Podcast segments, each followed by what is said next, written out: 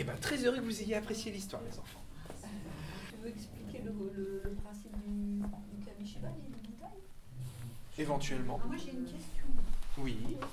Tu as appris, alors tu, je dis tu, tu as appris toute l'histoire? Non, c'est ça qui est très pratique avec les kamishibai. Regardez. Ici, vous avez le titre. Mais sur la toute dernière page, vous avez tout le texte qui est écrit.